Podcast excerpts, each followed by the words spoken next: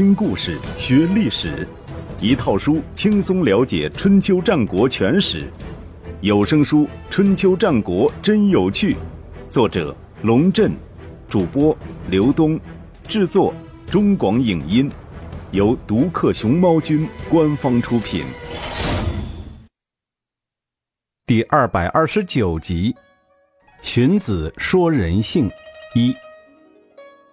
最爱才的战国公子信陵君。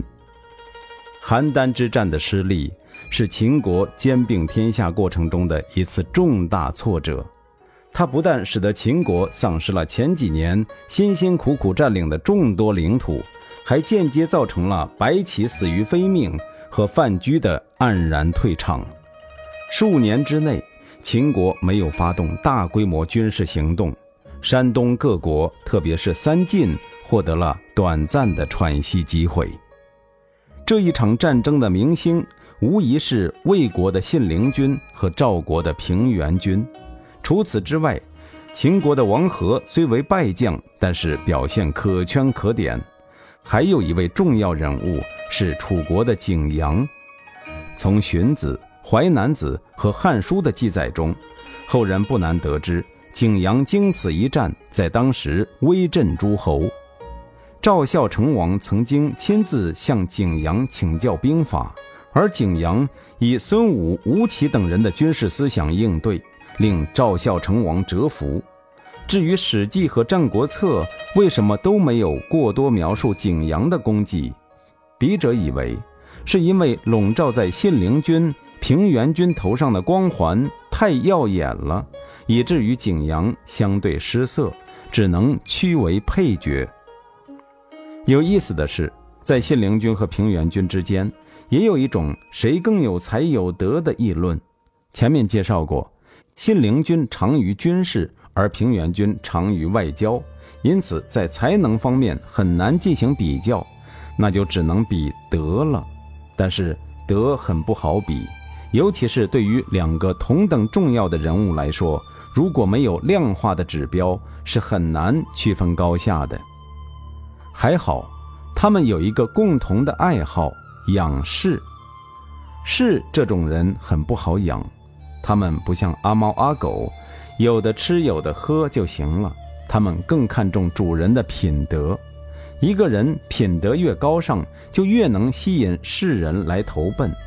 而当这个人的品行出现污点的时候，即使已经依附于他的世人，都会决然而去。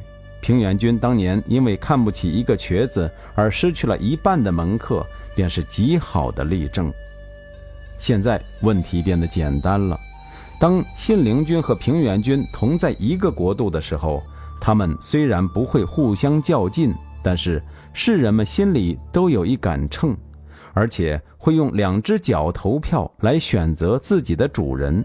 谁的品德更优秀，一目了然。《史记》里记载了这样一个故事：信陵君刚到赵国的时候，听说有位才德过人而洁身不仕的毛先生混迹于赌场，还有一位薛先生流连于酒馆，便想结交他们，请他们到府上来做客。没想到这两个家伙不识抬举，故意躲着不见。信陵君也不生气。故意把头发搞得乱蓬蓬的，几天没刮胡子，换上平民的衣服，跑到那些声色场所去接近他们。这两个人也没见过信陵君本人，只知道新来的这个家伙很豪爽，挥金如土，饮酒如牛，掷骰子，玩女人，样样精通，而且只要一说话，就知道不是普通人。这样胡天胡地的过了些日子。毛先生和薛先生对信陵君是佩服的五体投地了。可是，当平原君听说这件事，便对自己的妻子说：“原来我听说你弟弟天下无双，现在才知道他很喜欢跟一些下三滥的人厮混，真是荒唐。”平原君夫人见到信陵君，把这些话告诉了他。这女人的本意是劝信陵君检点自己的行为，注意社会影响，不要太放浪形骸，给魏国丢脸。信陵君听了，马上向姐姐告辞，说：“原来我听说平原君是个贤人，所以才宁可背叛魏王，也要来救援赵国。我不是为着别人来的，就是为姐姐和姐夫来的。可是现在看来，人们说平原君广交天下朋友，只不过徒有虚名，并非真正想得到人才。我早在大梁的时候就听过毛薛两位先生的大名，到了赵国之后，唯恐见不到他们，所以才主动去他们容身的场所去接近他们。可是平原君居然认为这是荒唐，我不想再跟他打交道了。信陵君说完，命令门客们收拾行李，准备离开。平原君夫人赶紧跑回家向丈夫汇报。平原君一听就急了。赶紧摘了帽子，登门谢罪。好说歹说，终于把信陵君留了下来。平原君门下的宾客听说这件事之后，差不多有一半人去投奔了信陵君，而普天之下的英雄豪杰投奔信陵君的也越来越多，以至于信陵君的门客很快大大的超过了平原君。公孙龙白马飞马。《史记》还记载了这样一件事：邯郸之战后，于青想在赵孝成王面前为平原君请封，理由很简单，信陵君是平原君请来的，如果没有平原君，赵国肯定就灭亡了。平原君当然不会反对这一提议。就在这件事情要上朝讨论的前一天晚上。有人匆匆忙忙从外地赶回邯郸，将平原君从睡梦中拉了起来。这个人名叫公孙龙，是平原君很敬重的一名门客。公孙龙是赵国人，他与惠施齐名，是战国时期诸子百家中名家的代表人物。早年游说诸侯，四海为家，后来投奔到平原君门下，才安定下来。据说公孙龙云游天下的时候，有一次骑着一匹白马经过秦国的一座关卡。按照当时的规定，骑马过关是要交税的，相当于今天高速公路的通行费。公孙龙不愿意交这个钱，便对守关的官吏说：“我骑的是白马，不是马，所以不用交钱。”官吏说：“你看清楚了，只要是马都要交钱。”公孙龙说：“我看清楚了，我骑的是白马，不是马。”官吏的脑子一下子拐不过弯来。难道白马不是马？公孙龙说：“当然不是，白马是白马，马是马，分明是两码事儿吗？”说着就大摇大摆地过去了，只留下那个官吏还在抓耳挠腮，想了半天都没想明白他说的是啥意思。这位官吏不知道。公孙龙抛给了他中国哲学史上一个著名的命题，叫做“白马非马”。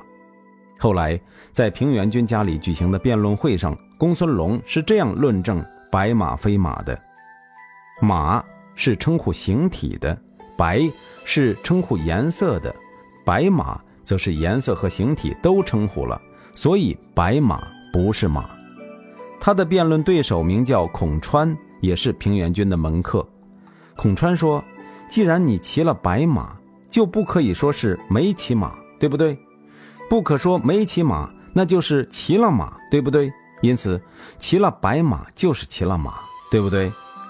公孙龙说：“不是这样的。你假如要一匹马，我给你牵黄马、黑马过来都可以。可是你要一匹白马，我再给你牵来黄马、黑马就不对了。”如果白马是马，那上述两种需求就没区别了。你要一匹白马，我也可以给你牵来黄马、黑马，对不对？孔川一下子愣了，但他的反应也很快，说：“按照你的说法，只要有颜色的马就不是马。可这个世界上没有无颜色的马，也就是说，这个世界上根本不存在马，是吗？”公孙龙笑了。马本来就是有颜色的马，所以才有白马。如果马没有颜色，那就只有马罢了，还到哪里去找白马呢？所以说，白马非马，就是因为那个白的缘故。所谓白马，是白和马的结合，或者说是马和白的结合，当然不是马。辩论到这里，孔川已经穿孔晕过去了。公孙龙究竟在玩什么游戏？如果实在听不懂的话，让我们用西方逻辑学的术语解释一下。首先，它说明了马的内涵是一种动物，白的内涵是一种颜色，白马的内涵是一种动物加一种颜色，三者内涵各不相同，所以白马非马。其次，他又说明了马的外延包括一切马，白马的外延就只是白颜色的马，二者外延不同，所以白马非马。第三，马这个概念是关于一切马的本质属性，与颜色无关，仅仅是马之所以为马的概括，所以白马非马。综上所述，白马和马的内涵、外延都不同，完全是两个概念。你还敢说白马是马吗？公孙龙还有一个著名的命题，叫做“离间白”。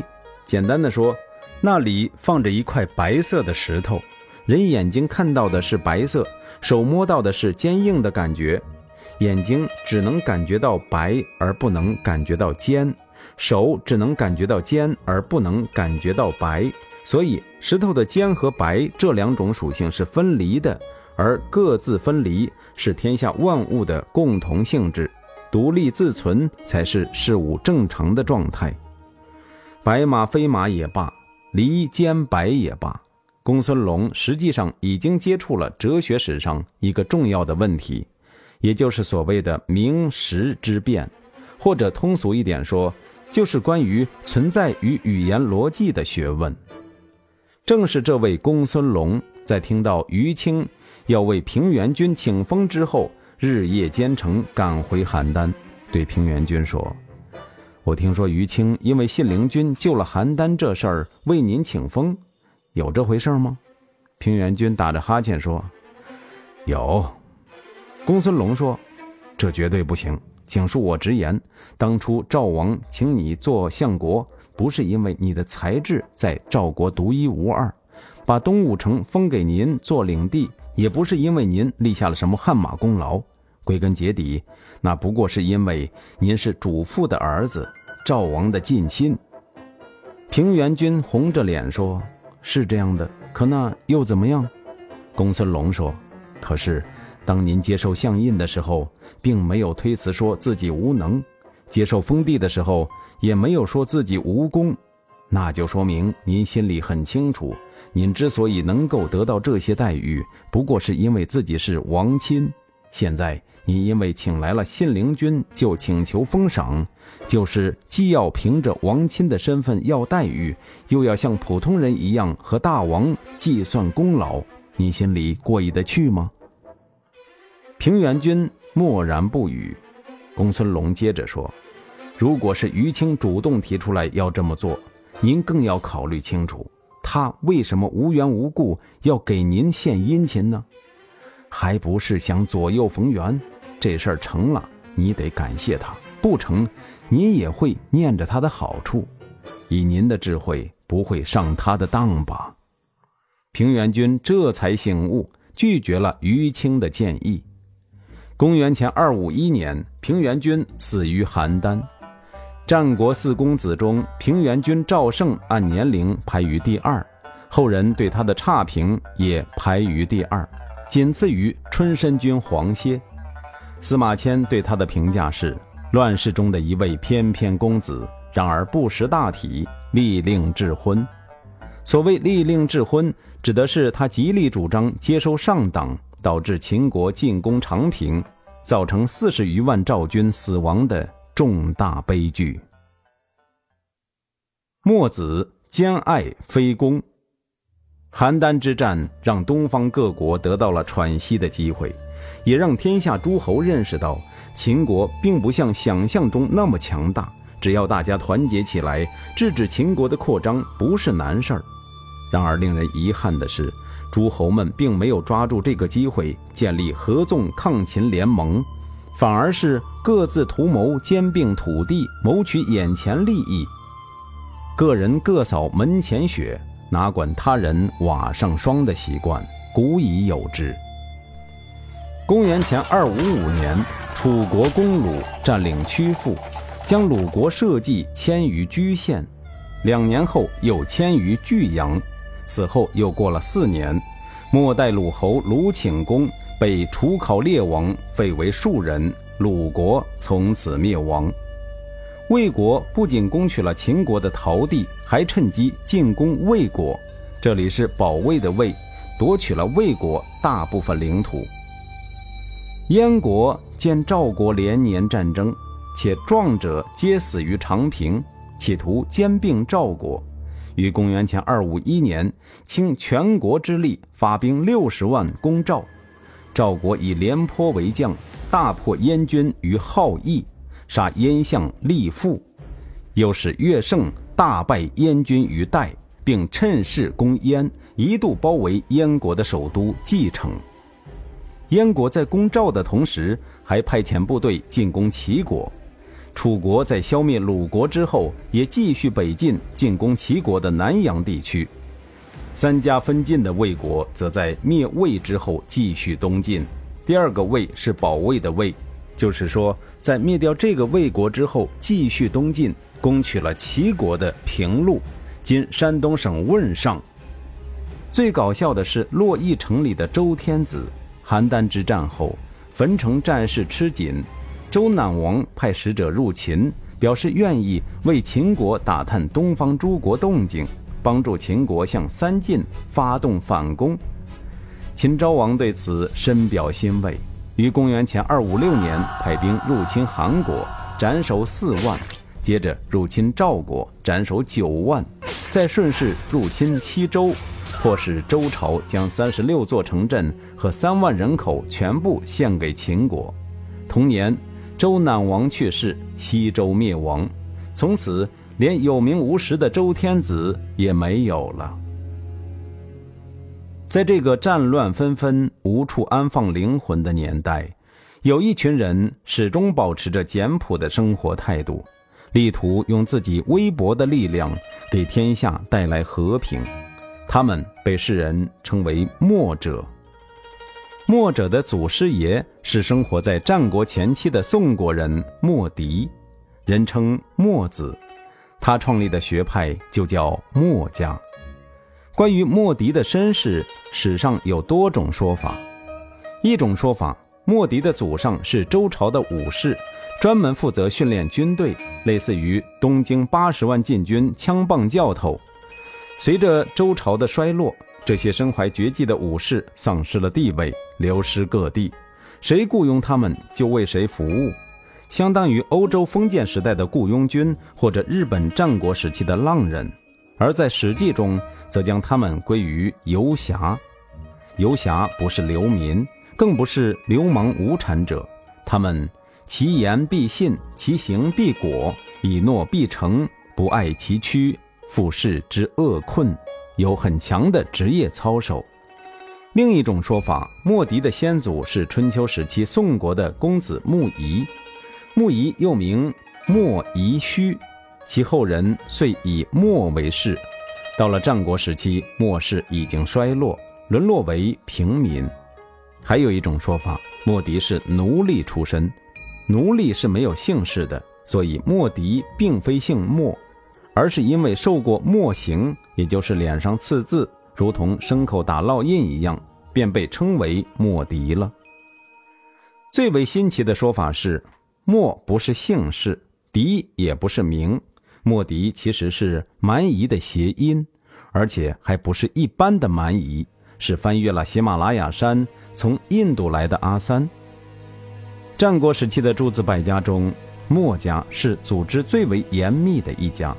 他对成员的要求是朴素、坚忍、忠诚，无条件服从组织的命令，而且具备一定的军事素质。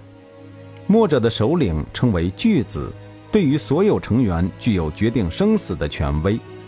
从这种情况看，第一种说法应该是比较靠谱的。莫迪自然是这个组织的第一任巨子。公元前四四五年，那还是楚惠王年代。楚国向东扩张势力，企图进攻宋国。为此，请了当时的名将鲁班制造攻城器械。莫迪得知后，走了十天十夜，来到郢都求见鲁班。鲁班当然也听过莫迪的大名，很谨慎地问道：“先生不远千里来见我，请问有什么指教呢？”莫迪说：“北方有人欺负我，我想请您帮我杀掉他。”鲁班很不高兴，板着脸不回答。莫迪又说：“事成之后，我自有众筹。”鲁班忍无可忍，说：“我是讲道义的人，绝不能无故杀人。”莫迪赶紧站起来，拜了两拜，说：“我听说您造了很多攻城的工具，要拿去进攻宋国。可宋国有什么罪呢？楚国有的是土地，缺少的是民众。牺牲自己缺少的民众，而夺取自己并不缺少的土地。”这算是哪门子道理哟？鲁班这才知道他来的真正目的。您说的对，可是攻宋的大事已经定下来，不是我能够阻止得了的。莫迪便要求鲁班介绍他去见楚惠王。他对楚惠王说：“我们老家有个人抛弃自己的豪华马车去偷邻居的破车，扔掉自己的丝绸衣服去偷邻居的粗布衣服。”倒掉自己碗里的白米肥肉去偷邻居的粗粮野菜，您说这人是怎么回事呢？楚惠王说：“偷惯了呗。”莫迪说：“楚国地方五千里，河湖众多，物产丰富，人民富足。宋国面积不到楚国的十分之一，两个野鸡、兔子都很难看到。可现在您却派兵去攻打宋国，难道您也偷惯了吗？”楚惠王脸涨得通红，老半天才说：“就算您说的有道理，我也不会停止攻宋。大军都准备出发了，哪能说停就停？”莫迪说：“那就让我们演习一下这场战争吧。”说着，用腰带摆成一座城池，让鲁班用他的工程器械模型发动进攻。鲁班开始是用投石，莫迪立马指出他的弱点以及如何应对。击退了进攻，接着鲁班又出动了冲车、云梯、巨弩等八种武器，都被莫迪一一击破。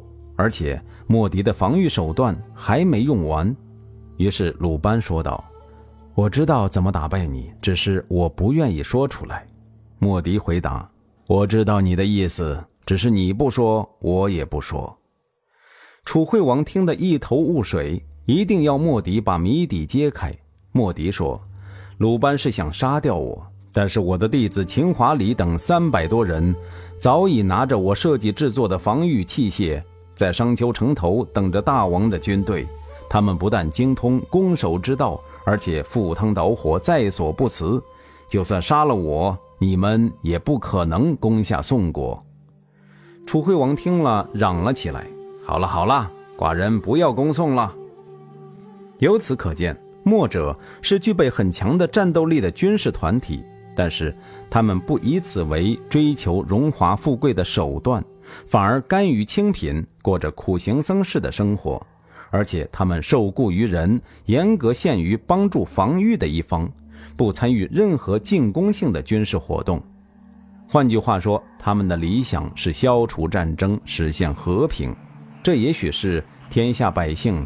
对春秋战国绵延数百年的战乱发出的共同呼吁吧。